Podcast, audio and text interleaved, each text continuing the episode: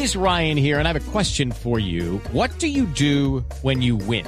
Like, are you a fist pumper? a woohooer, a hand clapper, a high fiver. I kind of like the high five, but if you want to hone in on those winning moves, check out Chumba Casino. At ChumbaCasino.com, choose from hundreds of social casino style games for your chance to redeem serious cash prizes. There are new game releases weekly, plus free daily bonuses. So don't wait. Start having the most fun ever at ChumbaCasino.com. No purchase necessary. BGW. Void were prohibited by law. See terms and conditions. 18 plus. Que eso hace que el calentamiento, que el calentamiento global, por supuesto que es de lo que hemos estado sufriendo. Así que María Lourdes Zimmerman en blue jeans con blue verde.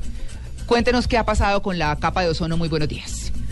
Bueno, las buenas noticias eh, ambientales. Ya el 16 se celebra el Día Mundial por la Protección y la Preservación de la Capa de Ozono y el eh, Programa de Naciones Unidas eh, para el Medio Ambiente nos sorprende con una muy buena noticia. 300 investigadores se dieron cuenta que la capa de ozono se está recuperando eh, gracias al trabajo mundial que se ha hecho a través del protocolo de Montreal, que es uno de los protocolos que realmente sí están funcionando en el mundo.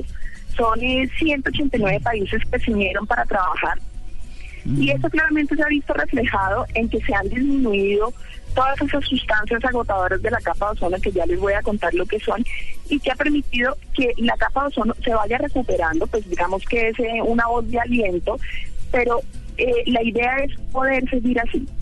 Es poder motivando, seguir motivando a los países para que de aquí a medio siglo ya nosotros podamos pensar en que tenemos una capa de ozono recuperada. María Lourdes. claramente eso va a repercutir en el bienestar de todos. Claro, eh, digamos que en términos de conocimiento global mm. frente al tema de la capa de ozono, hay eh, o se sabe que hay grandes huecos en la capa de ozono, por ejemplo, sobre las grandes metrópolis, por aquello del, del smog o de la contaminación.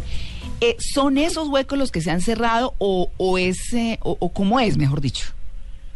María Clara, el hoyo en la capa de ozono está principalmente ubicado en el planeta está ubicado principalmente en la Antártida, porque es que por acción de los vientos, los gases, esas sustancias agotadoras de la capa de ozono se transportan, ellas no se quedan en donde se están eh, utilizando. sino que ellas por acción de los vientos lo que hacen es que se van hasta la Antártida. Entonces, mientras aquí en el norte estamos usando eh, capas, eh, sustancias agotadoras de la capa de ozono, las sustancias vuelan es hasta la Antártida y es allá donde se descompone y es allá donde se hacen los huecos. No es exactamente sobre las ciudades, claramente, el debilitamiento es total, pero los hoyos están allá. Fíjense que, por ejemplo, la gente en Chile son donde tienen más problemas con los rayos ultravioleta porque entran directamente. Entonces usted en Chile, por ejemplo, en el verano, en Viña del Mar, las recomendaciones les están todo el tiempo por alerta. Si les están diciendo, en esta época de verano, a tal hora usted no puede salir a solearse. Mm. Usted tiene que usar eh, bloqueadores con tal número. Claro. Pero se debe justamente a que es por la acción de los vientos que llegan hasta la Antártida. No es que estén aquí, por ejemplo, en Colombia, donde usamos más sustancias, y sea aquí donde se degradan. Ya. O sea, físicamente, químicamente funciona así. Y ese es el, el hueco que se ha reducido, digamos, en términos representativos de la capa de ozono.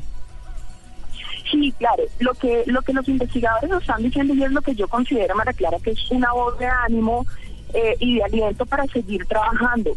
Porque como yo le decía, el protocolo de Montreal son 189 países que se han unido, es casi el 90% de los países en el mundo comprometidos con frenar el agotamiento de la capa de ozono. Y este agotamiento incluye en que es todo un proceso de reconversión industrial, mm. en que se hace un trabajo de comunicación muy grande entre la gente, en que las aduanas, por ejemplo, evita que entren a sus países eh, todo lo que tiene que ver con esas sustancias agotadoras de la capa de ozono, a través, por ejemplo, de esos sprays que utilizamos, de los aerosoles que nosotros estamos utilizando y que muchas veces entran y son las aduanas las que se dan cuenta que tienen esas sustancias agotadoras.